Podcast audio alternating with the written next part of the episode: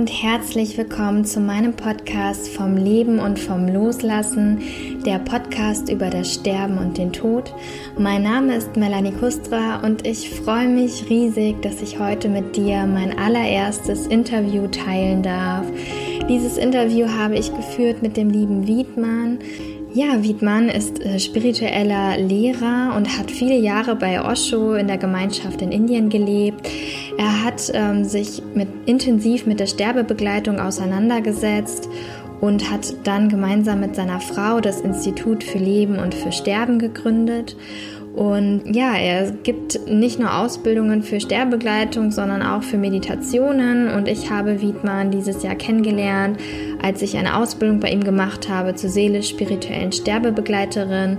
Und ich war sofort fasziniert und begeistert von seinem Wissen und bin total froh, dass es geklappt hat und dass er sich die Zeit genommen hat für dieses Interview. Ich bin ganz gespannt, ähm, wie es dir gefallen wird. Du kannst dich auf jeden Fall sehr darauf freuen. Wir haben über ganz unterschiedliche Themen gesprochen, zum Beispiel über die Angst vor dem Tod, die wir Menschen haben, was wir tun können, um diese Angst zu verringern. Wir haben uns darüber unterhalten, wie wir Menschen unterstützen können, die im Sterben liegen und was wir unbedingt auch tun sollten und erledigen sollten, solange wie wir noch leben. Und ja, ich will gar nicht so viel verraten. Ich würde einfach sagen, ähm, lehn dich zurück und hab viel Freude beim Zuhören. Herzlich willkommen, lieber Fedmann. Ähm, ich freue mich total, dass du heute mein aller, allererster Interviewgast auch in meinem Podcast bist. Also vielen herzlichen Dank, dass du dir die Zeit nimmst. Und ähm, ja, ich habe jetzt im Intro den Hörern schon erzählt, woher ich dich kenne.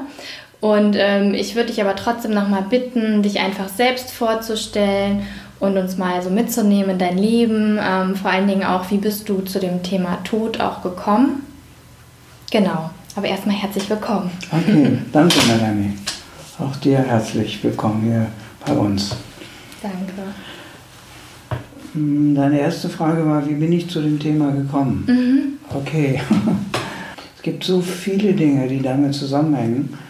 Ähm, ich denke, ich fange damit an, dass ich ähm, darüber spreche. Ich habe im Alter von 28 Jahren habe ich angefangen mit meinem Weg der Meditation. Mhm. Ja, ich habe nach etwas gesucht, was meinem Leben wirklich mehr Sinn und auch Freude und Frieden gibt. Also ich wollte eigentlich wirklich glücklich sein. Und das mhm. hatte ich bis dahin nicht gefunden. Und ich hatte ein Jahr vorher ganz überraschend, völlig aus heiterem Himmel, ein, ein sogenanntes Einheitserlebnis. Ich war in Nordafrika am Meer ganz alleine mhm. und war plötzlich anderthalb Tage wie in einer anderen Welt. Ich war absolut glücklich und eins und still und wollte nirgendwo anders hingehen und ich habe mich so wirklich eins gefühlt mit allem, war so glücklich, ja, ohne irgendwelche Hilfsmittel. Mhm. mhm. Und das kann ich bis dahin nur mit allen möglichen Substanzen oder wie auch immer. Mhm. Ja. Und als ich das erlebt habe, das ging dann langsam wieder vorbei, dann wusste ich, wenn, wenn das möglich ist, dann möchte ich das finden. Mhm. Und ein Jahr später war ich dann schon auf meinem Weg über Land nach Indien. Ich habe irgendetwas gesucht und da bin ich dann sehr bald zu meinem Lehrer gekommen und habe angefangen zu meditieren. Mhm. Und das heißt, bis zu deinem 28. Lebensjahr ähm, hast du dann welchen Beruf ausgeübt? Ich habe eigentlich, äh, wie man so, wie vieles machen, ich habe studiert, mhm. Psychologie studiert und habe dann aber sehr schnell gemerkt, dass das, was ich da an der Uni lerne, das, das ist nicht das, was ich mir erhofft habe. Mhm. Ich habe es dann irgendwie weitergemacht, bin aber gleichzeitig äh, Berufsmusiker geworden. Ich war vorher schon Musiker und mhm. habe mich dabei entschlossen, ich werde jetzt Berufsmusiker. Mhm. Das macht mich vielleicht glücklich. Das war auch gut für meine Entwicklung, aber es hat mich auch nicht, nicht wirklich glücklich gemacht, obwohl ich eigentlich ganz gutes Leben hatte. Ja. Und das war ein weiterer Grund, mich dann auf diese Suche zu begeben. Mhm. Okay. Und durch Meditation bin ich dann sehr schnell, wenn man wirklich sehr, sehr, sehr tief in Meditation geht, dann kommt man unweigerlich an, an Erfahrungen in sich ja, heran, wo man merkt, oh, das fühlt sich an wie Sterben. Wenn ich jetzt weitergehen möchte, dann, dann bemerke ich in mir, etwas in mir muss jetzt sterben, damit diese, dieser Prozess weitergeht. Ja? Das heißt, Aspekte meiner Persönlichkeit, die, die entdeckt man ja durch Meditation. Ja, und da mhm. gibt es viele Aspekte, die, die, einfach, die einfach nicht mehr äh, übereinstimmen mit dem, wie ich mein, mein Leben leben wollte, die Werte, die ich leben wollte. Mhm. Und ich habe dann durch Meditation öfters gemerkt, oh, das fühlt sich an wie Sterben. Jetzt muss wirklich was in mir sterben. Und das hat mir natürlich Angst gemacht, aber es hat mich auch fasziniert. Mhm. Ja. Und ähm, dann bin ich, meine, meine erste tiefe Erfahrung mit dem Sterben war wirklich, dass ein, ein Mensch aus unserer spirituellen Gemeinschaft, in der ich damals war in Indien, der ist gestorben. Mhm. Und wir haben uns von dem verabschiedet. In Indien werden die Körper verbrannt. Ja, das kon, da konnte man richtig daneben äh, sitzen und das zuschauen und dabei meditieren. Und das hat mich so tief ergriffen und erschüttert. Ja, kam noch dazu, ich kam gerade aus einer zehntägigen äh, Meditationsgruppe. Mhm. Das heißt, ich war extrem offen und auch verletzlich und, und äh, ja, offen, verletzlich, wach da. Mhm. Und ich habe das gesehen in meinem Leben zum ersten Mal. Da verbrennt tatsächlich ein Mensch, der bis dahin lebendig war. Du mhm. siehst es richtig, was da passiert. Ja? Bei uns sieht man das ja nicht mehr. Mhm. Der Körper verschwindet einfach. Und das hat mich damals so tief, es hat mich geschüttelt und erschüttert. Ich habe ich hab geweint und es hat stundenlang gedauert und ich saß daneben und, und ich sah mein ganzes Leben, das vor mir liegt und ich sah auch, dass ich irgendwann da auch liege. Ja, ich, mir wurde so bewusst, ich muss mich von allem verabschieden, was, was ich in diesem Leben vielleicht liebe oder was mir kostbar war, auch von den Menschen. Irgendwann liege ich da auch. Ja, und meine mhm. Freunde vielleicht auch oder meine Partnerin oder wer auch immer. Und das hat mich so tief getroffen damals. Äh, danach bin ich dann auch ganz richtig schlimm krank geworden. Okay. Das heißt, ich bin vier Wochen nicht wieder aufgestanden. Mein ganzer Körper hat nur reagiert mit absoluter Ruhe und äh, ich musste mich damit tief befassen. Ja. Ich glaube, das war, das war der Anfang meines Weges äh, mit dem Thema Tod und Sterben. Ja, dadurch bin ich drauf gekommen, mich damit tiefer zu beschäftigen. Und da warst du dann wie alt? Da war ich, als das passierte, da war ich 29. Wow. Ja. Also noch sehr jung. Und ja. hast dann für dich dann quasi in Indien auch entschieden, du gehst erstmal nicht zurück nach Deutschland?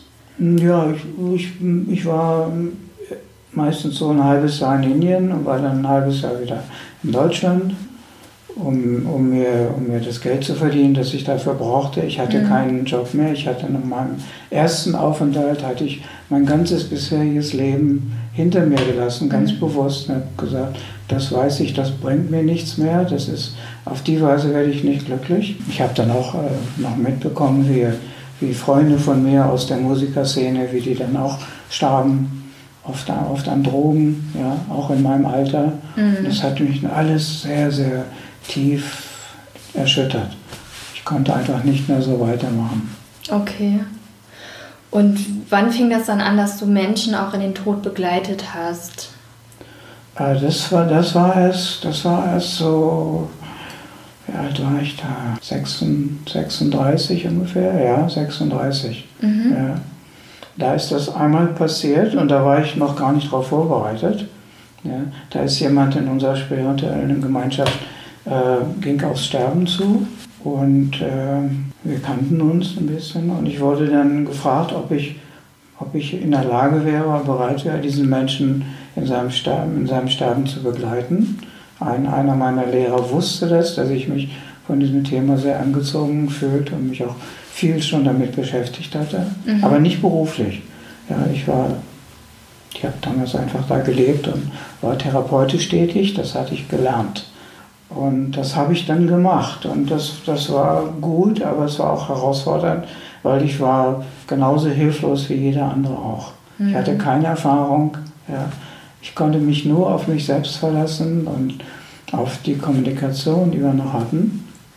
Und äh, das war für mich gar nicht so, so schwierig, auch wenn ich jedes Mal aufgeregt war und auch auf die Idee hatte, was mache ich jetzt, was kann ich überhaupt tun, was mache ich hier falsch. Ähm, aber ich habe diesen Menschen begleitet, so eigentlich fast bis, bis kurz vor seinem Tod. Ja. Und anscheinend hat es, hat es ihm geholfen. Wir konnten noch sehr viel darüber sprechen. Und auf die Weise entstand zwischen uns eine Verbindung. Und ich wusste, ja, ich kann mit ihm gehen. Aber ich war auch völlig ehrlich, wenn ich nicht wusste, habe ich gesagt, tut mir leid, ich, ich weiß es auch nicht. Ja. Okay. Das gehörte einfach dazu. Ja, spannend. Also, weil viele machen ja jetzt eine Ausbildung auch zur Hospizbegleiterin, zum Beispiel, also mache ich jetzt auch gerade. Mhm. Oder bei dir dann die Ausbildung zur seelisch-spirituellen Sterbegleiterin. Und das heißt, du bist da wirklich so, ja, Learning by Doing, im Tun da so reingewachsen in diese Aufgabe. Ja, ja, ja. Einfach weil es mich fasziniert hat, das Thema. Und weil ich in meinem Herzen auch immer deutlicher gespürt habe, das ist etwas, äh, da möchte ich, damit möchte ich mehr mehr in, in, in, in Kontakt sein. Das Thema fordert mich heraus. Ja. Okay. Das heißt, nach der ersten Person, die du dann begleitet hast, dann wurde es quasi immer mehr, dann fing es dann an? Das ging ganz langsam. Dann, okay. Ich habe mich weiter noch als, als Therapeut äh, betätigt und irgendwann sagte mir dann ein, ein, ein Mensch, der meinem Lehrer sehr, sehr nahe war, der sehr hoch bewusstseinsmäßig hochentwickelt war, der, der sagte mir, als ich ihn einmal konsultiert habe, äh, was er in meinem Horoskop sehen kann. Mhm. Und der sagte mir dann auf den Kopf zu, also was ich dir sagen kann, das wird dir nicht unbedingt gefallen, aber du solltest dich mit dem Thema Tod und Sterben beschäftigen. Für dich selber, aber auch, äh, ich kann hier sehen, das ist wahrscheinlich deine, das ist wahrscheinlich deine Lebensaufgabe. Dass da auch anderen, an, andere Menschen dabei äh, unterstützen solltest oder äh, das weitergeben solltest. Ja? Das Wissen über dieses Thema und deine, deine tiefe Erfahrung. Und das habe ich dann sehr schnell angenommen. Okay. Ich wusste drin, ja, der hat recht. Ja. War das Osho dann, der dir das gesagt hat? Oder? Nein, nein, nein. Das war, das war jemand, der Osho sehr, sehr, sehr nahe war.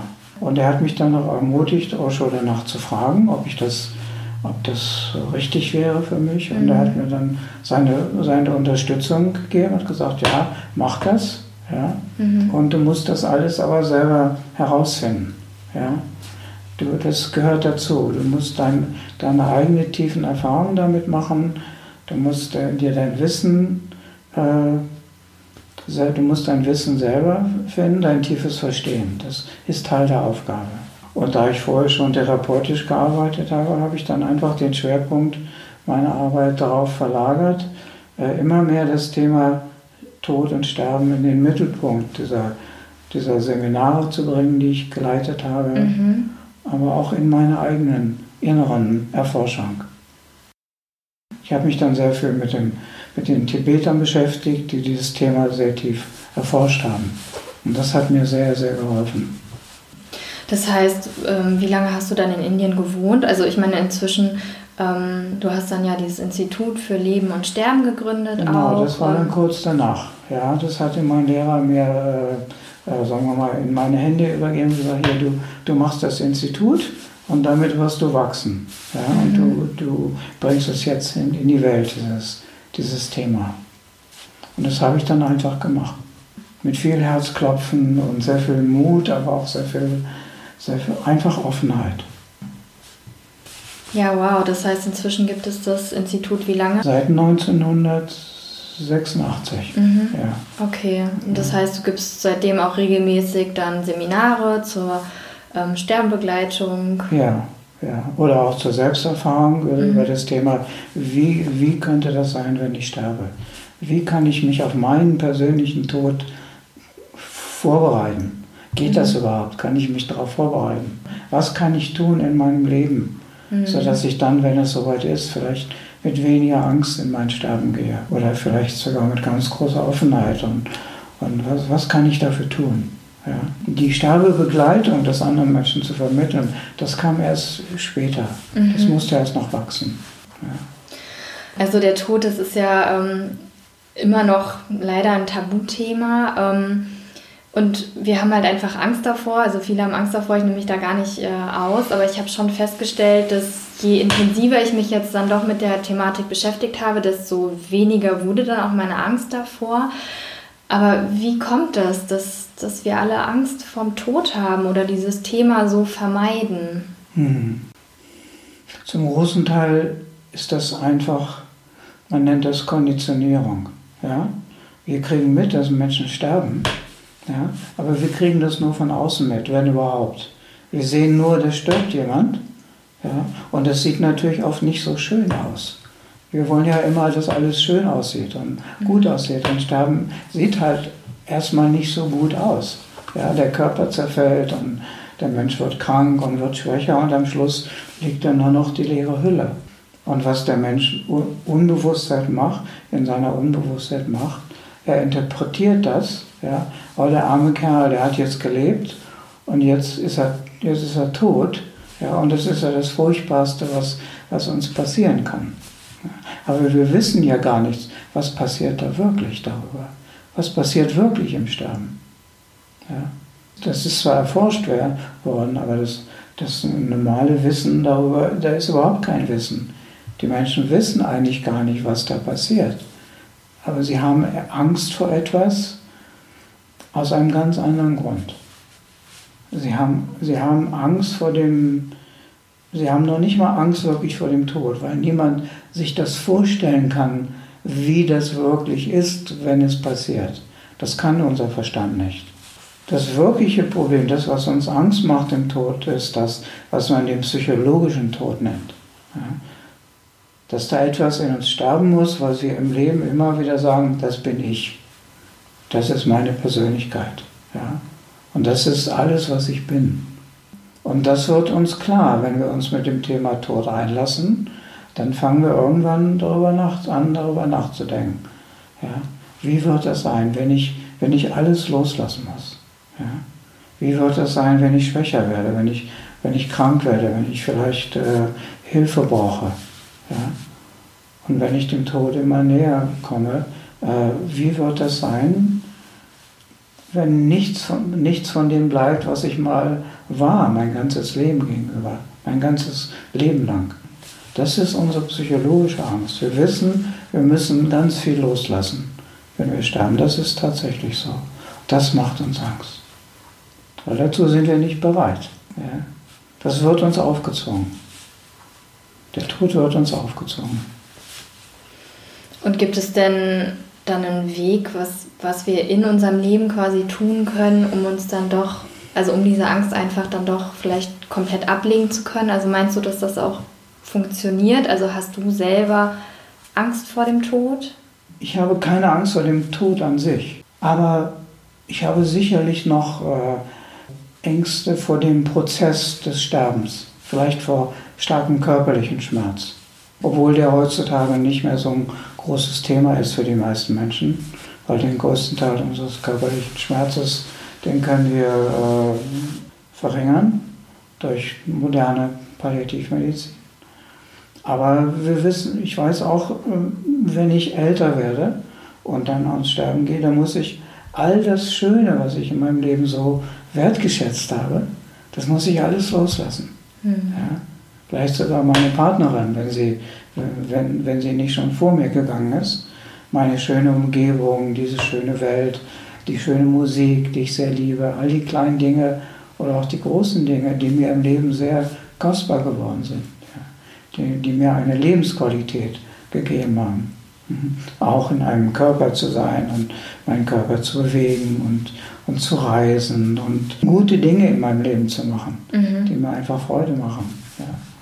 Das weiß ich, das kommt auf mich zu. Und da, da bin ich ganz ehrlich, dass ich da auch noch gewisse Vorbehalte habe. Manchmal, oh, wer weiß, ja, mhm. bin ich dazu schon, schon bereit. Da bin ich ehrlich, das weiß ich, zu allem bin ich noch nicht bereit. Da sind manchmal noch Ängste vor dem, vor dem, vor dem Prozess des Sterbens. Und ich bin tief überzeugt, dass man sich darauf vorbereiten kann. Die tiefste Vorbereitung ist, so wie ich es verstehe und auch erfahre in mir und auch mit Menschen, die ich begleitet habe, dass wir in uns eine, eine wirklich tiefe innere Stille finden. Eine innere Stille. Eine Stille der, der Gedanken, eine innere Ruhe, einen Frieden. Und wenn man in diese tieferen Ebenen, zum Beispiel durch Meditation, kommt, dann erkennt man etwas in sich, was ich das nenne, was niemals stirbt. Ja. Man erkennt seine wahre Natur oder mhm. sein unsterbliches Wesen darin. Okay. Ja. Wenn man das erkennt, jemand, der das erkennt, der verliert seine Angst vor dem Tod, weil er weiß, es gibt etwas in mir, das existiert weiter. Und das können wir uns aber nicht vorstellen, bevor wir das nicht erkannt haben. Und daher rührt unsere tief, tiefste Angst. Ja.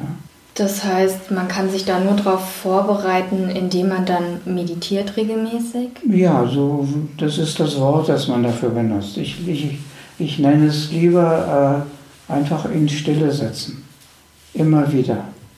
Ja, Im Leben. So dass es ein, ein, ein Teil unseres, unseres, unseres Lebens wird. Ja. Und dann kann diese Stille sehr, sehr tief werden. Und dann hat man vielleicht erst kurze Einblicke und dann auch mal längere Einblicke. Und man versteht langsam, ja, es gibt wirklich etwas in mir, das, das stirbt nicht. Das war auch immer schon hier. Und das nimmt uns unsere Angst vor dem Tod. Okay. Vor allem anderen. Es gibt auch noch andere Dinge. Zum Beispiel ist es wichtig, dass wir, dass, dass wir dem Tod erlauben, uns daran zu erinnern, wirklich unser Leben zu leben. Ja. Authentisch zu leben, ehrlich zu leben. Das zu leben, was, wofür wir hier sind, was wir in diese Welt bringen wollen. Ja. Wie wir unser Leben leben. Ja. Nicht nach dem Standard unserer Gesellschaft, sondern nach unseren inneren Werten. Ja. Was für uns wichtig ist, was wir, was wir, wenn wir uns fragen, was bin ich wirklich oder was ist mein Leben, dass wir das wirklich leben. Egal, was, was die Konsequenzen sind. Das ist nicht einfach, das weiß ich. Mhm.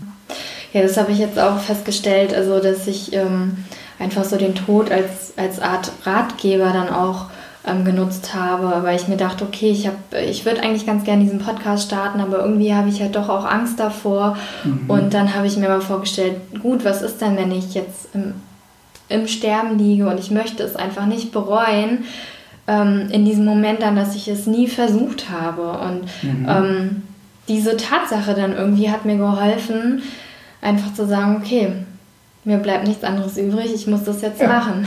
Ja. Und das fand ich dann irgendwie so hilfreich, wo ich dann auch echt dachte, so, wow, man kann mhm. den Tod ja auch dafür nutzen, um dann tatsächlich auch seine alltäglichen Ängste, ähm, um denen zu begegnen. Genau. Das ist auch eine tiefe Vorbereitung. Wir alle haben Ängste. Eine Vorbereitung ist sicherlich unsere Angst, unsere Angst etwas tiefer zu, zu erforschen, zu ergründen ja. Mhm. und immer wieder äh, den Dingen in die Augen zu gucken, vor denen wir Angst haben. Und nur so können wir lernen oder tatsächlich erfahren, meine meisten Ängste sind völlig unbegründet. Ja? Die sind nur in meinen Gedanken. Die sind nur in meinem Kopf. Ja? Und das, der beste Weg zu lernen, äh, nicht, dich nicht von deinen Ängsten steuern zu lassen, ist genau äh, da, dahin zu gehen, ja? deinen Ängsten zu begegnen. Die Dinge zu tun, wovor du auch vielleicht ein bisschen Angst hast oder auch vielleicht manchmal große Angst hast. Das sind oft die, die schönsten und die wichtigsten und die, die bedeutungsvollsten Dinge unseres Lebens. Und wie war das dann in den Sterbebegleitungen bei Menschen, die mit Meditation zum Beispiel überhaupt gar nichts anfangen konnten? Wie bist du da vorgegangen? Ähm, hast du denen das auch versucht zu erklären oder wie kann man den Menschen dann helfen? Hm. Das passiert ganz oft, dass ich Menschen begleitet habe, äh, die von Meditation nichts wussten und äh, auch nicht das Verständnis hatten. Ja. Ich habe dann für den Menschen meditiert. Zum Beispiel, wenn ich an seiner Seite sitze und er ruht sich gerade aus oder schläft. Ja, das ist ein Weg. Ich habe natürlich, wenn die Offenheit dafür da war, habe ich, habe ich über Meditation gesprochen, über meine Erfahrungen damit und was ich, was ich erfahren habe, ja, dass das uns helfen kann. Mhm. Und wenn der Mensch dann offen dafür war, dann habe ich versucht, das, dieses, diese Erfahrung von Meditation zu vermitteln. Ja. Mhm. Aber viele Menschen kennen das nicht und sind auch nicht offen dafür und fragen auch gar nicht danach. Die sind mit ganz anderen Dingen beschäftigt. Ich konnte trotzdem noch sehr, sehr viel tun oder auch nicht tun. Ja? Ich habe dann oft den Menschen vor allem zugehört.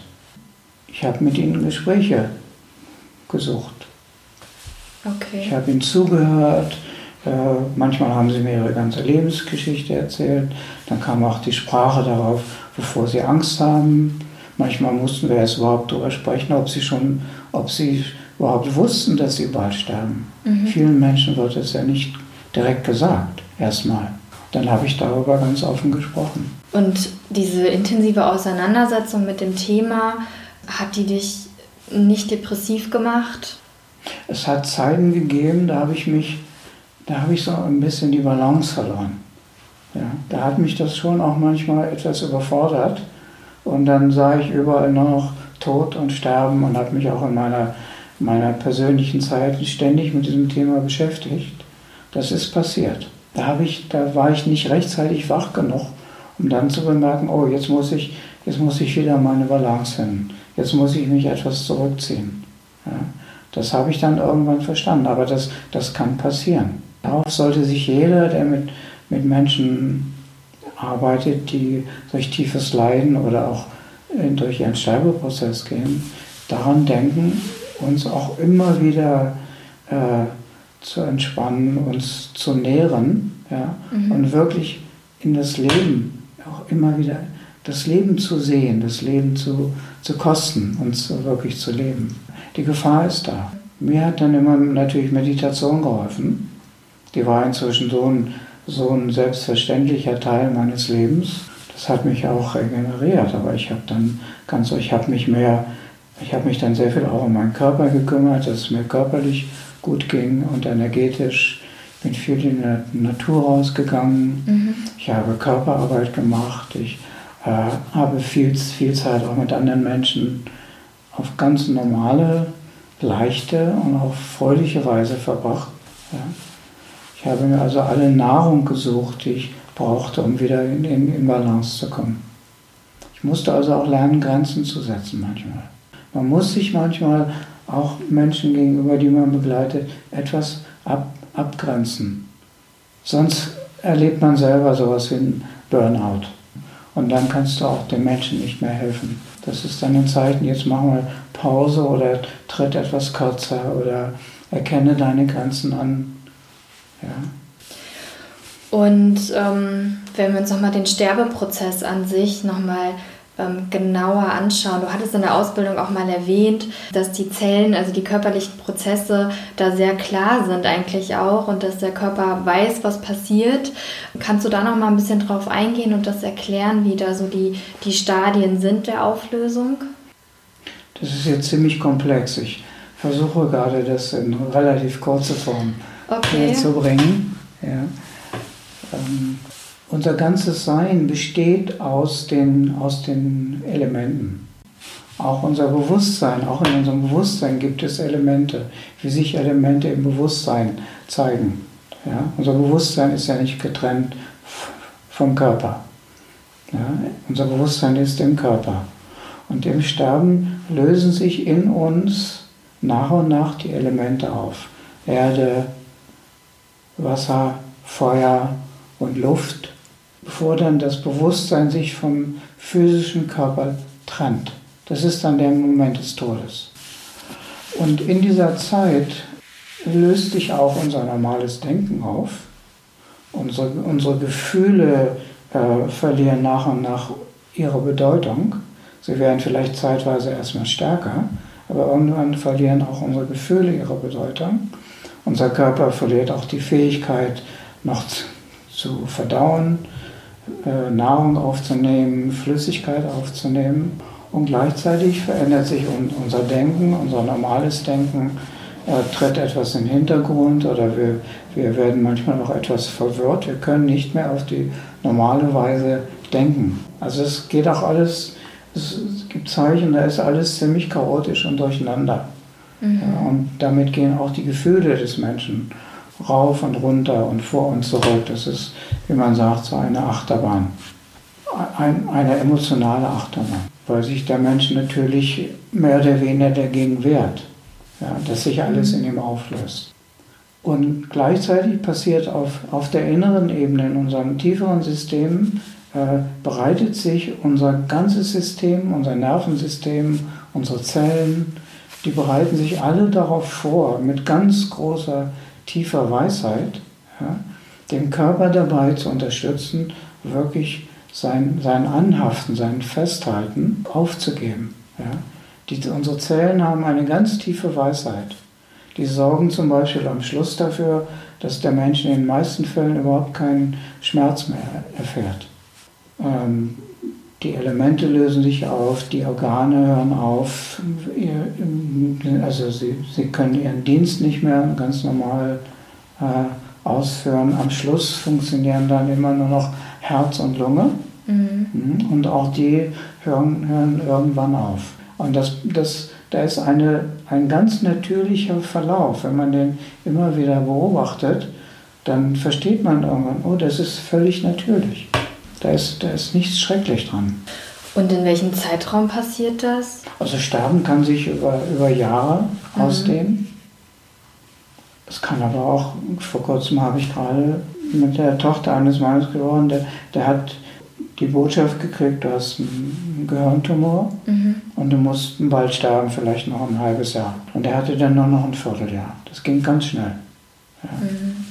Aber das, das aktive Sterben, was ich nenne, das, wenn der Mensch direkt erfährt, oh, jetzt, jetzt äh, bauen meine Organe ab, ja, ich habe immer weniger Kraft, ich kann nicht mehr alles tun, was ich, was ich gern tue, ich kann mein normales Leben nicht mehr weiterleben. Das kann sich über lange Zeit, graduell äh, wird es weniger. Ja. Es kann aber auch ganz schnell gehen. Kommt immer darauf an, wie lange machen die Organe noch noch mit und welche Organe sind, sind geschädigt. Ja? Durch den Krebs oder was auch immer.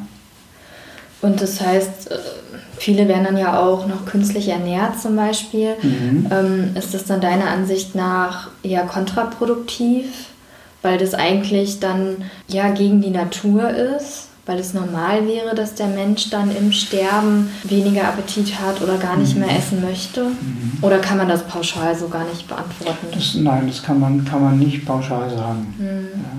Ich habe immer darauf geachtet, wenn die Menschen von sich aus mehr zu verstehen gaben oder ihren, ihren Pflegern, ich möchte nichts mehr essen, dass sie dann nicht mehr gezwungen werden.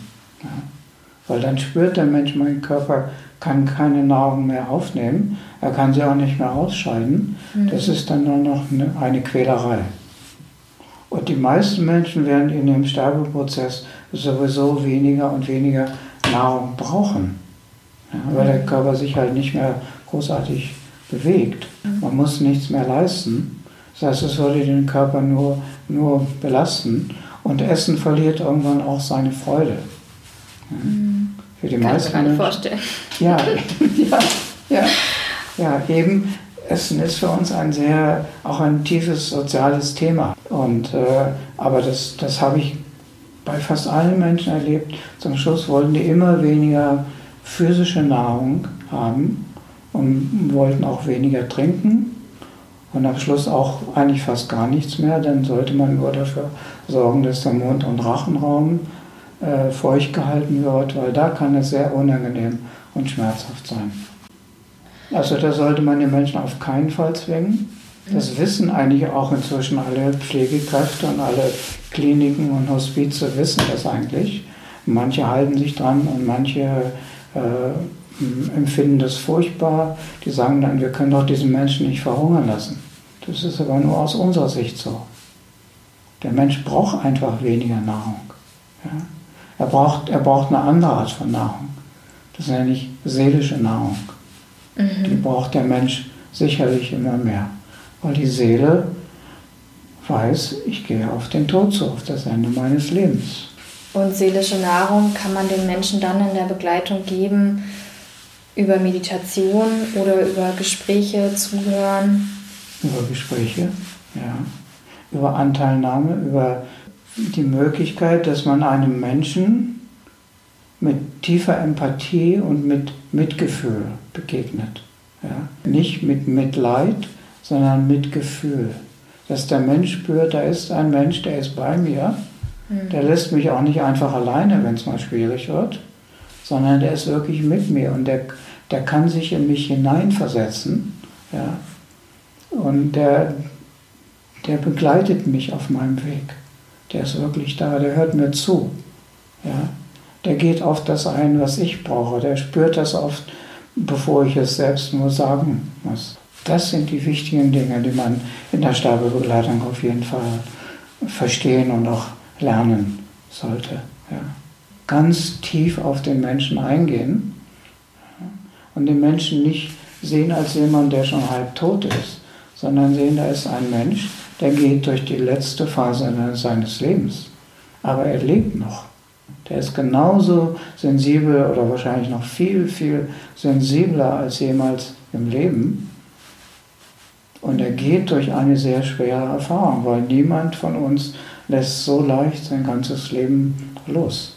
Und wie hast du das erlebt? Also würdest du sagen, es gibt bestimmte Sachen, die man auf jeden Fall ähm, vor seinem Tod erledigt haben sollte und den quasi diese Dinge nicht mitnehmen sollte, weil das auch den Prozess des Loslassens sehr erschweren würde? Mhm.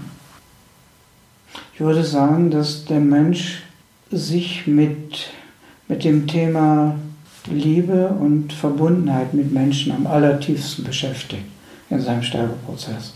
Wenn da was nicht in Ordnung ist, ja, wenn, wenn, wenn zum Beispiel da viel Groll oder Ärger ist über Dinge, die passiert sind in, im Leben mit Menschen, dann sollte man seine Aufmerksamkeit darauf richten, da möglichst Frieden zu finden. Entweder in sich selber oder vielleicht auch Verbindung mit den Menschen nochmal aufnehmen. Ja. Wirklich Frieden finden, das heißt Verzeihen finden. Das ist ein großes Wort, aber es ist, unser Herz hat eigentlich den Wunsch zu verzeihen. Ja. Und dadurch finden wir Frieden. Wenn wir unseren Ärger oder unsere Wut oder unsere Traurigkeit über all das mit unser Sterben nehmen, dann macht das unser Sterben sehr viel schwerer und seelisch schmerzhafter. Ja?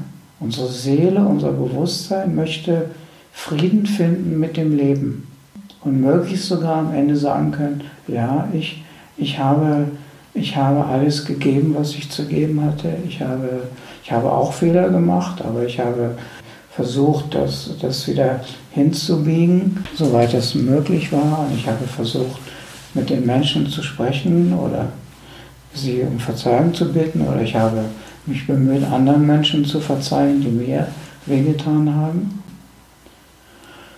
Dann ist die Seele weniger belastet. Ja. Dann ist das Herz etwas freier. Also wäre eine Sache, dass, dass wir möglichst keine Konflikte mit unseren Mitmenschen oder alle Konflikte, die es noch gibt, auflösen, schon jetzt. Ja, ja, ja, ja. Und dabei können wir sehr helfen, wenn wir, wenn wir mit den Menschen darüber sprechen. Was, was würdest du gern noch, was würdest du gern noch äh, erledigen? Ja?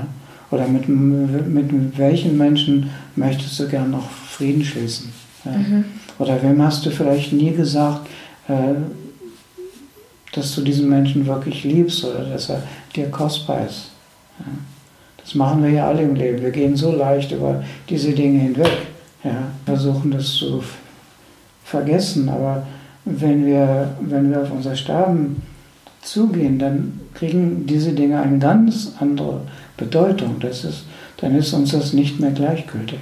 Das ist die Tendenz jedes Menschen. Er möchte das, was er zurücklässt, möglichst sinnvoll abschließen und ohne, ohne Wut, ohne Angst, ohne allzu viel Traurigkeit.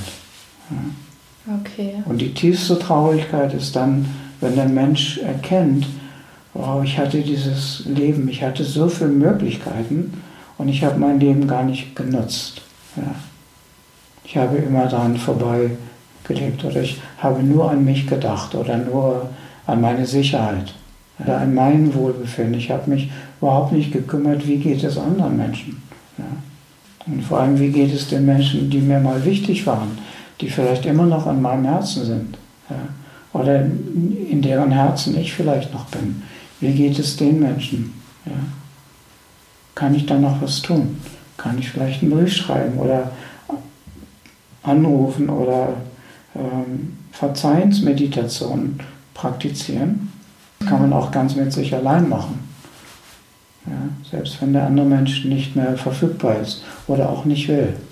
Das ist, denke ich, ist das, das Aller, Allerwichtigste, dass man seinen Weg findet, Frieden zu finden mit dem, was war. Wirklich Frieden zu finden. Man kann, man kann ja die Dinge nicht mehr ändern. Aber du kannst in dir Frieden finden. Das nennt man das Loslassen der Vergangenheit. Ja. Ich würde noch mal ganz gerne ähm, darauf zurückkommen, was du gesagt hast, ähm, dass in uns was niemals stirbt. Was genau meinst du damit? Es gibt etwas in uns und das können wir in jedem Moment feststellen. Wir können uns fragen, was ist das, was diesen Körper äh, belebt? Ja? Was sorgt überhaupt dafür, dass dieser Körper lebt? Ähm, und dann können wir herausfinden, dass es etwas in uns gibt. Das nennt man Bewusstsein. Ja. Es gibt etwas in uns, das, das haben wir, oder sagen, ich möchte es so erklären, wir kommen irgendwo her, wenn wir in diese Welt kommen. Ja. Wir kommen nicht einfach aus dem Nichts plötzlich hierher und vorher war gar nichts da. Ja. Unser, unser Sein, unser Wesen kommt aus einer Quelle hierher, in der wir absolut wir selbst sind, in der wir zu Hause sind, aber in dieser Quelle haben wir keinen Körper. Da sind wir nur dieses formlose, man nennt das Bewusstsein. Und es gibt kein besseres Wort dafür. Wenn wir in dieses Leben kommen und dann in einem Körper sind und langsam heranwachsen und unser Leben leben, so gut wir es halt können, ja, dann vergessen wir das, was was wir mit uns gebracht haben, dieses, dieses Bewusstsein. Und dieses Bewusstsein ist unsterblich, weil es, weil es nicht von einem, von einem Körper, von einer Form abhängt. Ja? Der Körper ist sterblich, mhm. das ist klar. Kein Körper ist unsterblich. Mhm. Aber etwas in dem Körper kann, kann einfach nicht sterben. Und das ist auch das, wo wir wieder hingehen wenn unser Bewusstsein oder unsere Seele diesen Körper verlässt, im Moment des Todes, ähm, dann werden wir wieder das, was, ich nenne es das, was niemals geboren wurde und was niemand, niemals stirbt. Ja. Das Problem ist, man kann es nicht, nicht beweisen, es ist nicht sichtbar, man kann es nicht anfassen. Man kann es nur in sich wahrnehmen. Und das ist eigentlich die ganze, das, äh, das ist eigentlich der Kern jeglicher, jeglicher wirklichen Spiritualität. Okay. Wie kommt es, dass wir das vergessen? Oder dass viele Menschen das vergessen? Und, und wie können wir da wieder zurückfinden? Wäre das über die hm. Meditation oder meinst du, dass jeder Mensch vielleicht auch gewisse Erlebnisse hat in, in seinem Leben, die einen dann wieder erinnern lassen? Ganz sicher. Ganz sicher, jeder Mensch hat solche Erlebnisse oder auch Momente. Aber erstmal verstehen wir nicht, was da passiert. Wir merken nur plötzlich, oh, jetzt ist irgendetwas anders. Jetzt bin ich vielleicht sehr, sehr, sehr friedlich oder ganz tief glücklich. Ja? Manche Menschen, viele Menschen berichten mir, sie haben manchmal so Momente oder auch längere Phasen, wo sie plötzlich merken, da ist etwas in mir, das ist so unendlich groß und weit. Und äh, das, das, das hat auch nicht mehr viel mit, mit der normalen chronologischen Zeit zu tun. Das hat jeder Mensch in sich. Und wir, und wir, wir haben es immer in sich, weil wir ohne das gar nicht in diesem Körper existieren können. Ja. Dieser Körper kann nur überhaupt lebendig werden und heranwachsen und äh, sich entwickeln, weil es innen drin ein, ein Bewusstsein gibt. Der Körper ist ja wirklich nur eine leere Hülle. Mhm. Das sieht man ja, wenn jemand gestorben ist. Das erkennt jeder. Plötzlich sagen Menschen, die sich noch nie damit beschäftigt haben, ja, jetzt, jetzt ist der Mensch nicht mehr da. Jetzt liegt er nur noch ein, ein Körper. Mhm. Das ist sehr leicht, das zu fühlen, zu, zu bemerken. Dass da etwas weggeht, wenn der Mensch stirbt. Mhm. Manchmal sofort, manchmal nach ein paar Stunden, manchmal erst nach ein paar Tagen. Ja?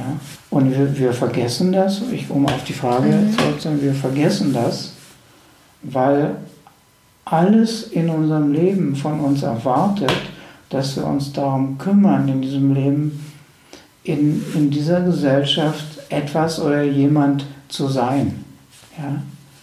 Die Gesellschaft sagt uns, und das lernen wir schon als Kind, wir müssen lernen herauszufinden, ja, was kann ich tun in dieser Welt? Ich muss etwas darstellen. Ja? Ich muss irgendetwas werden. Ja? Ich muss mich selbst davon überzeugen, dass ich ein, ein Recht habe, in dieser Welt zu, zu leben und ich muss mich damit beschäftigen. Ich muss effektiv werden. Ja? Ich muss irgendetwas leisten. Ja? Und das, das nimmt uns so völlig in Anspruch. Und das fängt schon ganz früh in der Kindheit an. Sodass nach nach, nach, nach, ein, nach einem Jahr oder nach zwei Jahren hat das Kind völlig vergessen, dass es eigentlich aus einer ganz anderen Dimension kommt. Ja. Das mhm. Kind muss das einfach vergessen, wenn es in dieser Welt überleben will, dann lernt das Kind, ich muss mich anpassen, ich muss anfangen, ich muss lernen zu sprechen, ja, ich muss was tun, ich muss lernen zu gehen, ich muss ganz viel lernen. Ich muss mich entwickeln. Ich muss jemand sein, der sagt, ich bin Peter oder ich bin Marianne. Ja? Das erwartet die Gesellschaft von uns und das erwarten alle Menschen von uns. Ja? Aber niemand sagt dem Kind, oh, ich weiß, ich weiß, du kommst so aus einer ganz anderen Dimension und das bist du wirklich. Du bist diese formlose, dieses formlose Bewusstsein, das du mit dir gebracht hast. Ja? Das sagt dem Kind niemand. Niemand erinnert das Kind daran. Und so verliert das Kind sehr früh im Leben äh, diese, diese, diese, seine, seine wahre Identität. Aber die hat keinen Namen, die kann man auch nicht beweisen, die kann man auch nicht, nicht aus, kann man nicht ein Foto zeigen, hier, das war ich, bevor ich geboren wurde. Mhm. Ja. Wir müssen das vergessen das erwartet diese Gesellschaft von uns. Und das fasziniert uns auch. Weil dieses Leben ist halt herausfordernd. Wir haben große Teile unseres Lebens auch Freude daran, jemand zu sein und uns zu erkennen, zu beweisen, ich bin jemand und ich kann das. Ja, und ich entwickle mich und ich kann noch besser werden. Jeder macht das so gut, wie er es halt es kann und welche Möglichkeiten uns gegeben werden. Aber wir verlieren das. Und was, was denkst du, was ist dann unsere Aufgabe hier auf der Welt? So der, der Sinn des Lebens, das ist irgendwie, also diese Frage, das mhm. ja, beschäftigt, denke mhm. ich, jeden irgendwie, dass man sich immer fragt, was soll das Ganze eigentlich? Ja, irgendwann fragt man sich das. Irgendwann in der Lebensmitte, manchmal auch schon vorher. Menschen, die sehr tief schon früher in ihrem Leben leiden, die stellen sich solche Fragen eher. Ja. Und manche stellen sich diese Frage erst vielleicht ein, eine Woche vor ihrem Tod. Das ist ganz, ganz unterschiedlich. Der Sinn unseres Lebens. Eigentlich ist der Sinn zu erkennen, dass wir nicht nur dieser Körper und diese Ich-Persönlichkeit sind, weil die sind ja vergänglich. Ja. Wir erkennen ja irgendwann, oh, das geht irgendwann vorbei. Und dann fängt an, der Mensch sich zu, zu fragen. Wenn das alles vergänglich ist und das verändert sich alles, und alles in meinem Leben verändert sich, ja, nichts bleibt so, wie es ist, dann fängt man an, solche Fragen zu stellen. Was ist eigentlich der Sinn meines Lebens? Warum bin ich hier? Und eigentlich geht es darum zu erkennen und das dann auch zu leben, wer, wer bin ich denn wirklich? Ja, wer bin ich wirklich? Was, ist mein, was sind meine tiefsten Werte? Ja? Und die Frage kommt oft in der Form, dass man sich fragt, wie kann ich wirklich glücklich sein? Jeder Mensch möchte glücklich sein. Davon bin ich absolut überzeugt. Ich habe auch noch nie jemanden getroffen, der sich das nicht wünschte. Jeder Mensch möchte glücklich sein. Und das ist für mich äh, der Sinn dieses ganzen Kommens und Gehens. Ja. Geboren werden, leben, sterben, wieder neu anfangen ja, und durch diesen Zyklus immer wieder zu gehen. Irgendwann das in uns zu erkennen, was einfach glücklich ist, was glücklich sein kann. Das Potenzial zu erkennen. Ja. Okay. Und daraus folgt dann auch die Aufgabe, äh, das Schönste von uns auch in diese Welt zu bringen. Und das mit anderen Menschen zu teilen oder, oder diese Welt einfach schöner zu machen. So wie ein Freund von mir einen Song äh, gemacht hat.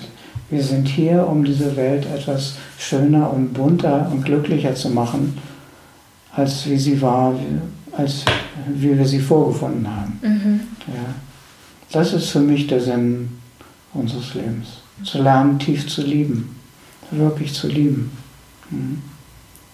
Und etwas von unseren tiefsten Seelenwerten in dieses Leben zu bringen. Und das macht uns auch glücklich. Die Menschen, die das tun, die werden dadurch glücklich. Die haben auch nicht mehr so viel Angst. Ja, das kann ich nur bestätigen. Mhm. Also ähm, ich habe mich auch immer oft, äh, oftmals ging es im Leben dann eher nur so darum, was kann ich haben oder was will ich noch erreichen oder was muss ich auch noch erreichen, damit mhm. ich endlich glücklich bin. Und irgendwann gab es aber diesen, ja, diesen ähm, Change, also dahingehend, dass ich mich gefragt habe, was kann ich eigentlich geben? Was von mir, wie kann ich eigentlich anderen Menschen irgendwie dienen, vielleicht mhm. auch? Und ähm, dann zu erkennen, dass das total erfüllend ist, ähm, fand ich, ja, es war echt so ein Aha-Moment und total ja. schön ja. zu begreifen, dass es eigentlich gar nicht darum geht, was ich alles besitzen kann oder dass mhm. ich ein großes Haus habe und zwei Autos oder wie auch immer und viel Geld auf dem Konto, sondern ja, ähm, ja dass es um so viel mehr geht. Es geht um sehr viel mehr, ja. Und wenn man das alles gehabt hat oder sein Leben so gut wie möglich gelebt hat und dann irgendwann merkt, ich bin immer noch nicht wirklich glücklich, ja, irgendwann dämmert es uns dann vielleicht, ja, dass wir nur durch diese äußeren Dinge äh, die ja auch nicht ewig mit uns bleiben, die wir noch nicht mal mitnehmen können, wenn wir sterben. Mhm. Ja, dass es darum wirklich nicht geht, dass die uns nicht glücklich machen. Und das kann eine ganz verstörende Einsicht sein. Wenn Menschen irgendwann merken, ich habe 30, 40, 50, 60 Jahre lang hart daran gearbeitet, ja, mhm. äh, glücklich zu sein, auf welche Weise auch immer, und ich bin immer noch nicht glücklich. Ja. Und wenn der Mensch dann erkennt oft, äh, auf der Ebene ist das nicht erreichbar. Ja. Ich kann nicht glücklich werden. Einmal, weil ich auch erkenne, dass mir alles, alles, was mir gegeben wird, wird mir irgendwann auch wieder genommen oder es löst sich auf oder es verschwindet. Ja. Und auch, weil unser Verstand eigentlich nur hofft, irgendwann glücklich zu sein. Der Verstand sagt, wenn ich das und das und das noch habe, dann werde ich glücklich sein. Ja. Und jeder Mensch hat solche Krisen im Leben. Manche haben sehr viele, manche nur eine ganz, ganz tiefe. Äh, manche Menschen haben das erst, wie gesagt, ein paar Tage vor ihrem Tod. Wenn es ganz deutlich wird, ja, durch all die Objekte, durch die ich immer versucht habe, glücklich zu werden, das kann nicht funktionieren. Ja. Und das ist im Tod sehr, sehr schmerzhaft, wenn das erst wenn dir das erst bewusst wird, wenn, wenn dir jemand sagt, äh, du, musst, du musst jetzt bald sterben. Ja? Dann fallen all diese Träume, die der Mensch noch hat, die fallen dann einfach weg. Ja? Plötzlich weiß der Mensch, ich habe jetzt nicht mehr, ich kann jetzt nicht noch hoffen, dass ich die nächsten 20 Jahre endlich das Glück finden werde, wonach ich immer gesucht habe und wofür ich mich so angestrengt habe. Plötzlich erkennt der Mensch, jetzt habe ich vielleicht noch ein Jahr mhm. oder vielleicht noch weniger. Ja? Und das ist zutiefst verstörend, fast, fast zerstörend. Ja? Das macht den Menschen dann unglaublich Angst, noch ganz tiefen Kummer. Dadurch kann man ja eigentlich sagen, dass man nie früh genug auch anfangen kann, sich mit seinem eigenen Tod auseinanderzusetzen, oder? Ja, das, das ist sicherlich so. Je länger man das, je länger man das, äh, sagen wir mal, in, in, in die Sicht seines Lebens gelassen hat, irgendwann mhm. muss ich alles loslassen. Und das heißt nicht, dass wir morbide werden mhm. sollten, überhaupt nicht. Eigentlich heißt das für die meisten Menschen, ich möchte wirklich erstmal lernen, wirklich zu leben. Wie kann ich, wirklich, wie kann ich freier sein oder wie, wie, kann ich, wie kann ich etwas glücklicher sein oder wie kann ich, wie kann ich mehr erfahren, dass ich, dass ich liebenswert bin und dass ich andere Menschen liebe und dass andere Menschen mich lieben. Oder wie kann ich meine Kreativität leben? Ja? Wie kann ich in meinem ganz normalen Alltag immer wieder Dinge erschaffen, die mir und vielleicht auch anderen Menschen Freude machen. Also okay. Großzügigkeit zum Beispiel ist eine ganz wichtige Qualität. Ja? Dass, wir, dass wir Dinge geben aus, aus, aus, aus einem offenen Herzen heraus. Das heißt mhm. weniger festhalten, großzügig sein. Ja? Oder mit Menschen einfach wirklich freundlich zu sein. Das geht ja in unserer Gesellschaft mehr oder weniger verloren. Ja.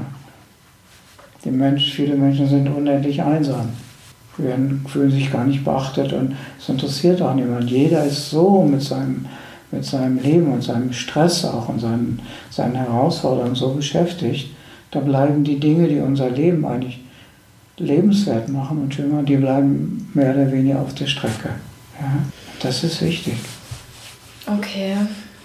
Wow, da waren jetzt echt schon so viele wertvolle Sachen dabei, die du gesagt mhm. hast. Und ähm, ich würde dich noch ganz gerne fragen wollen, ähm, mit, den ganzen, mit dem ganzen Wissen, was du jetzt hast und die Erfahrungen, die du schon machen durftest, auch gerade in der Sterbebegleitung auch, ähm, wenn du jetzt nochmal 20 wärst, gäbe es was, was du dann mit diesem ganzen Wissen anders machen würdest?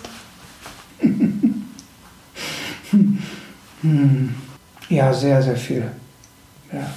Ich würde sicherlich, was ich, was mir damals auch schon öfters in Gedanken kam, ja, ich habe irgendwann schon als junger Mensch, äh, ich hatte immer, immer eine tiefe, ein tiefes Verlangen danach, wirklich Liebe zu erfahren ja, und mich frei zu fühlen. Mhm. Mich wirklich frei zu fühlen, ich selbst zu sein. Das war auch ein Grund, warum ich dann Musiker geworden bin da konnte ich mich ausdrücken. Also dieses, diesen Wunsch, den hätte ich wahrscheinlich noch, dem hätte ich wahrscheinlich noch viel mehr Unterstützung gegeben. Ja? Mich aus den Erwartungen der Gesellschaft zu lösen, soweit es geht. Das ist nicht immer einfach. Nee. Ja? Die meisten Menschen machen das nicht, weil das macht ihnen zu viel, zu viel Angst. Da muss man sich wirklich bemühen und auch anstrengen. Man muss kreativ sein, man muss mutig sein. Man muss auch bereit sein, mal zu, zu versagen oder Fehler zu machen. Ja. Und man muss vor allem bereit sein, ähm, also ich hätte wahrscheinlich mich eher dafür interessiert, was heißt das, wirklich, wirklich zu, zu lieben. Ja? Menschen zu lieben. Mhm. Und vor allem mich selbst zu lieben. Das, das sind Dinge, die, die hätte ich sicherlich äh, verändert. Die hätte ich anders gemacht damals schon. Ja. Ich hätte mich weniger auf Dinge gestürzt, die mir nachträglich völlig unwesentlich äh, erscheinen. Ja. Ich wollte eine Zeit lang als Musiker, wie jeder Musiker, ich wollte erfolgreich sein. Ja. Und habe dafür ganz viele Opfer gebracht. Und ich habe es nie geschafft. Irgendwann habe ich gemerkt, das ist ein, dieser Weg, der führt jetzt nichts. Wenn ich das weitergehe, dann werde ich so enden wie viele meiner Freunde, dann werde ich wahrscheinlich äh, den Drogentod sterben oder, oder, oder später mich völlig frustriert auf eine ganz, ganz äh, unscheinbare Existenz zurückzuziehen und mich mein, mein Leben lang betrogen zu fühlen oder mich als Opfer zu fühlen oder ewig wütend zu sein ja, auf mich selber, weil ich die Chancen nie ergriffen habe, mhm. die ich eigentlich hatte. Das würde ich ganz, ganz sicherlich anders machen. Also da, da würde ich, da, ja, ich denke so im Alter von 20 Jahren hätte ich damit schon, schon angefangen. Ja. Wobei du ja trotz allem immer schon, also sehr früh auch angefangen hast, dich ähm, auf diesen spirituellen Weg auch zu begeben. Ja, aber das, ja, das, das mhm. entstand aber aus Leiden. Ne? Ja, okay. Ich war mit 28 wirklich, wirklich total frustriert vom Leben. Habe auch keinen Sinn mehr drin, drin gesehen. Ich wusste, die Musik, ich, da, ich werde nie der große Star. Ich war ganz, ich hatte eigentlich alles, was ich brauchte. Sex und Drugs und Rock'n'Roll, mhm. wie man das nannte. Aber das, das habe ich schon erkannt. Das, das, das macht mich nicht glücklich. Und das hätte ich auch nicht früher erkennen können. Mhm. In, dem, in dem Sinne. Und das geht den meisten Menschen so. Wir müssen unsere Erfahrungen machen. Mhm.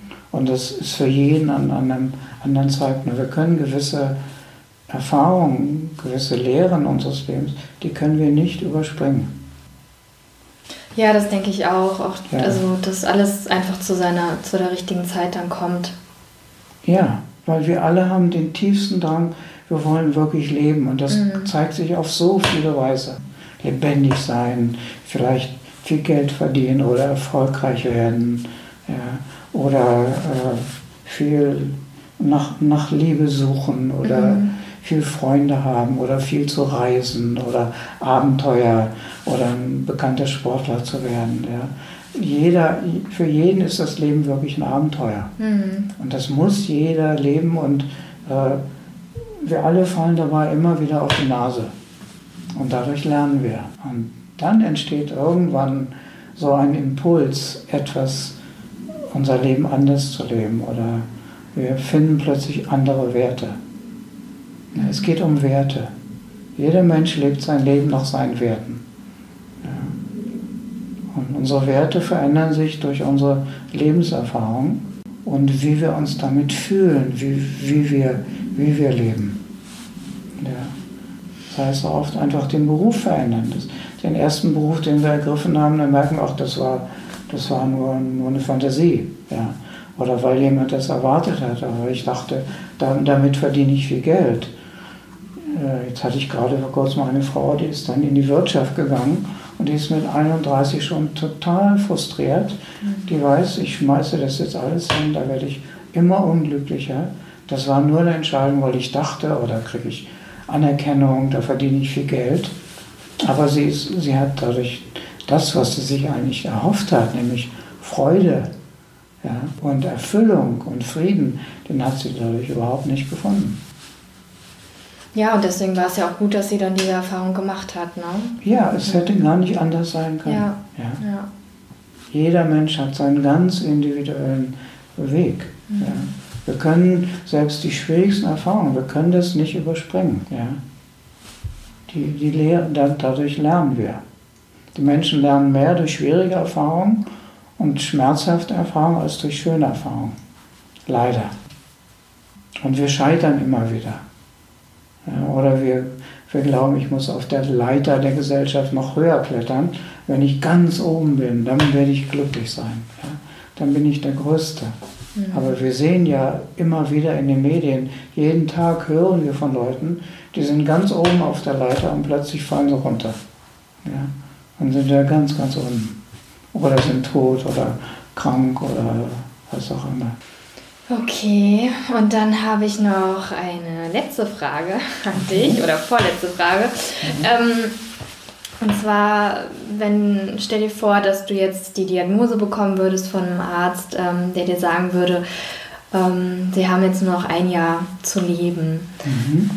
Was würdest du in diesem Jahr jetzt noch tun? Es würde dich wahrscheinlich nicht überraschen, dass ich mir diese Frage oft stelle. Schon seit seit bestimmt 15 Jahren. Okay. Ich bin jetzt in dem Alter, ich bin 68, da stellt man sich solche Fragen. Mhm. Ja. Nicht nur, weil, weil ich mit dem Thema arbeite, sondern weil ich einfach ständig sehe, mhm. die Menschen sterben. Viele Menschen sterben viel jünger als ich.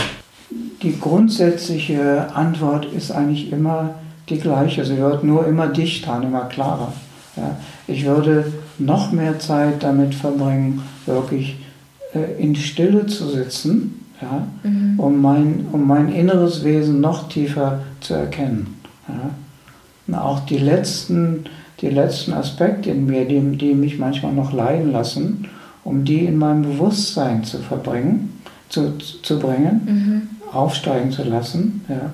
Und dadurch, dass ich, dass ich sehr bewusst damit umgehe und sie zulasse und akzeptiere und tief fühle, verlieren sie langsam ihre Kraft, mich unglücklich zu machen. Ja. Das würde ich sicherlich mehr machen. Ich würde sicherlich äh, noch mehr Qualitätszeit mit meiner geliebten Partnerin mhm. verbringen. Ja. Noch mehr Zeit, äh, darüber sind wir uns beide, beide einig, dann äh, würden wir wahrscheinlich noch weniger, weniger arbeiten und uns mehr wirklich Zeit dafür geben, in, in unsere Liebe, ich nenne es unsere Liebe unsterblich zu machen. Ja? So tief unsere Liebe uns bewusst zu machen, die zu leben, dass dann, wenn einer geht, dass der andere fühlt, okay, der Körper ist jetzt gegangen, aber das Wesen dieses Menschen, das ist so in mir da, in meinem Herzen, ja, das, das, das verliere ich nicht selbst wenn dieser, der Körper jetzt stirbt. Also Qualitätszeit, schöne mhm. Dinge zu machen, zusammen zu meditieren, einfach auch sehr ehrlich und sehr tief zusammen zu sein. Ja. Und ehrlich zu sein, sich alles zu sagen, was es zu sagen gibt, äh, auch in Stille zusammen zu sein. Ja.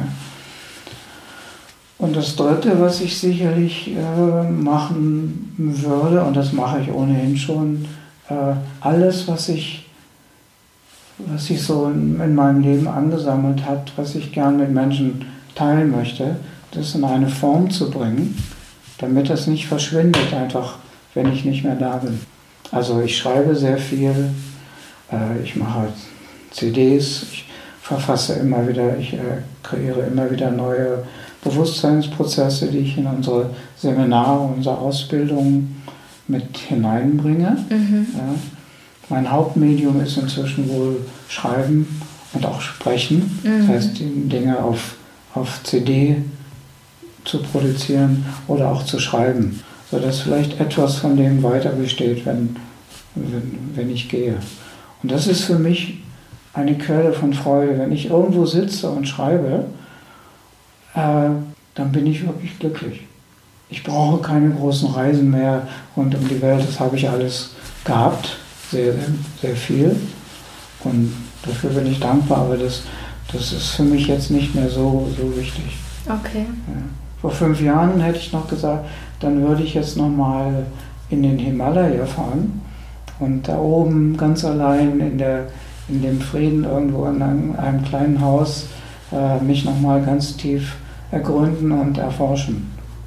Das war immer mein Traum und auch das ist inzwischen einfach weggefallen. Äh, kann ich hier auch machen, wo ich jetzt bin. Ja.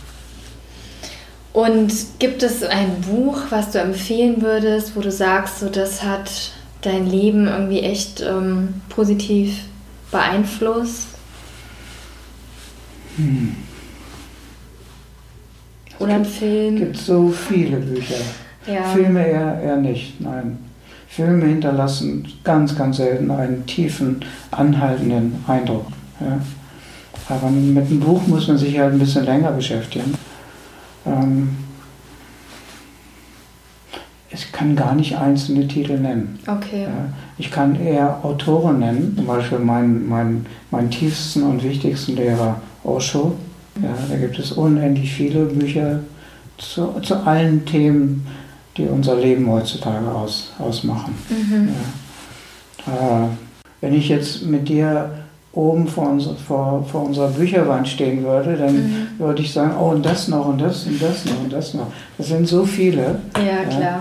Äh, die kann ich, die kann ich gar nicht, gar nicht alle, alle, alle aufzählen. Okay. Ja. Aber Osho auf jeden Osho Fall. Osho zum Beispiel, mhm. ein anderer Name ist Adyashanti, ein spiritueller Lehrer unserer mhm. Zeit der mich sehr inspiriert und immer noch inspiriert und äh, der meinem Herzen oder unserem Herzen sehr, sehr nahe ist und der mich, der, der mich immer noch dabei unterstützt, auch meine Arbeit zu tun und der mich auch immer wieder ermutigt, äh, den ganzen Weg zu gehen, also meine, mein wahres, unsterbliches Wesen zu erkennen, bevor ich sterbe. Ja, das ist manchmal okay. hilfreich, wenn uns jemand daran erinnert und ermutigt und sagt, das ist möglich. Ja. Inzwischen weiß ich, das ist für jeden möglich, der es wirklich will. Mhm. Ja, der es wirklich mehr will als alles andere. Ja, für solch einen Menschen ist das möglich. Mhm. Weil es ist uns so nah, es ist in uns drin. Ja. Aber es würde mir jetzt wirklich schwerfallen, bestimmte Lehrer. Ein, einen sehr wertvollen Menschen, der, der für mich auch ein Lehrer war, Stephen Levine, der auch nicht mehr auf dieser Erde war. Mhm. Der hat einige sehr schöne Bücher mhm. geschrieben über Begegnung mit Leben und Liebe und Sterben und Tod. Ähm, ja, das ja, ist das, was mir im Moment okay. kommt. Und wenn jetzt Leute sagen, ähm, von dem Fedmann, da will ich noch mehr erfahren, ähm, die würden dich gerne mal treffen oder so, wo, wie kann man, wie kann man dich kennenlernen oder wo kann man dich antreffen, ähm, wo kann man mehr von dir konsumieren? Du hast ja auch schon gesagt, äh, du nimmst Sachen auf, du hast selber auch ein Buch geschrieben mhm. und ähm, genau, wo finden die Menschen dich? Ja, wahrscheinlich am ehesten heutzutage über das Internet. Mhm www.leben-sterben.de mhm. oder .eu. Okay. Und von da aus gibt es dann Links zu allen Bereichen unserer Arbeit, zu den CDs, zu den Seminaren, mhm. auch zu dem, zu dem ersten Buch, das erschienen ist. Und es erscheinen ständig neue CDs und demnächst gibt es auch schon wieder ein neues Buch. Ah, okay. Ja. Ähm, da kann man uns am, am besten finden. Ich sage uns, meine, meine, meine Partnerin Zuki und ich, wir machen diese Arbeit zusammen. Ja. Ähm, du kannst uns auch direkt erreichen, du kannst uns äh, über, über E-Mail-Kontakt erreichen, über unsere Webseiten. Mhm. Und wir sind auch verfügbar. Wir leben mitten in Deutschland, in Taunus. ja, es ist ziemlich zentral in Deutschland. Wir sind also gut erreichbar und man kann uns auch äh, besuchen nicht unbedingt nur, um zu sagen, oh, ich würde gerne mal ein kleines Schwätzchen mit dir halten. Mhm. Daran bin ich nicht so interessiert. Bleibt meistens auf einer sehr oberflächlichen Ebene. Aber wenn du ein wirkliches Thema hast, ja, mit dem du dich tiefer auseinandersetzen möchtest oder mehr Bewusstsein oder Verstehen hineinbringen möchtest, dann kannst du zu mir oder zu uns kommen und wir können uns dann mit diesem Thema sehr, sehr tief beschäftigen. Mhm. Ich kann was dazu sagen aus meiner, aus meiner Lebensweisheit und meinem Wissen. Ich kann dir auch vielleicht kleine Hilfsmittel geben, also sogenannte Werkzeuge, mit denen du dein eigenes Verstehen oder Erleben vertiefen kannst. Oft reicht es ja, wenn sich unsere Sichtweise verändert, ja, dann sehen wir viele, viele Themen unseres Lebens plötzlich ganz mhm. anders. Ja, ja, absolut. Und ich finde es auch ganz toll, ähm, dass ihr habt ja auch eine kostenlose Hotline, die ihr anbietet, ne? Für, ja, für Menschen gerade auch, die in Trauer sind oder in Not ja. sind. Ja, die gerade erfahren haben, dass sie bald sterben ja, und jetzt okay. überhaupt nicht wissen, was, wie kann ich jetzt damit umgehen. Mhm. Ja? Oder Menschen, die in Trauer sind und auch das ist sehr schwer, mhm. mit Trauer allein umzugehen, mhm. weil man es halt bisher vermieden hat, sich überhaupt mit dem Thema zu beschäftigen. Da gibt es eine Hotline, da sind wir dann hm, bereit, mit den Menschen zu sprechen. Das ist auch erstmal unentgeltlich. Ne? Ähm, ja, das ist verfügbar. Die Informationen dafür sind auch auf unserer Website. Mhm. Okay. Die ganzen Informationen werde ich auf jeden Fall auch in die Show Notes packen, damit ähm, genau die Hörer das dann auch noch finden. Ja, genau. Und ja. Ja, dann ähm, bleibt mir jetzt nichts anderes übrig, als Danke zu sagen. Wirklich Danke für dieses wunderschöne Interview, für, ja, für alle Weisheiten, die du mit uns geteilt hast und für den Mut, den du ähm, aufgebracht hast in deinem Leben und ja, für dein ganzes Dasein. Und vielen, vielen Dank, ähm, dass ich dich interviewen durfte. Ja, danke auch dir.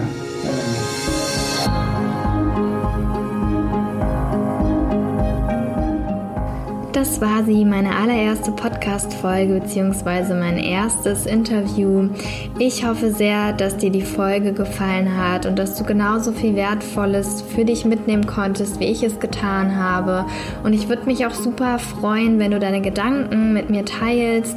Dazu kannst du gerne auf meinen Instagram-Account kommen. Du findest mich dort unter Melanie Kustra. Und ja, ich freue mich da von dir zu hören. Und ich freue mich natürlich auch, wenn du meinen Podcast abonnierst. Ähm, dann wirst du automatisch erfahren, wann es die nächste Folge gibt. Und wenn es dir gefallen hat, dann sag gerne deinen Freunden, Bekannten, deiner Familie Bescheid, damit möglichst viele Menschen auch äh, von diesem Podcast erfahren. Und da kannst du mich auch echt unterstützen, wenn du mir eine positive Bewertung hier auf iTunes gibst. Und genau, in diesem Sinne wünsche ich dir jetzt erstmal alles, alles Liebe und bis bald bei Vom Leben und vom Loslassen, dein Podcast über das Sterben und den Tod. Deine Melanie.